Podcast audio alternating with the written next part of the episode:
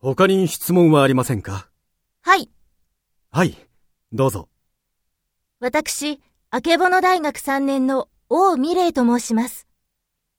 聞き漏らしたかもしれないんですが、配属はどのように決まるんでしょうか？またその後、どのように変わっていくかについても伺いたいんですが。そうですね。現時点で申し上げられることは、皆さんのご希望、試験結果と、各部署との要望等を付き合わせていくのが基本ということです。その後についても同様です。はい、よくわかりました。ありがとうございました。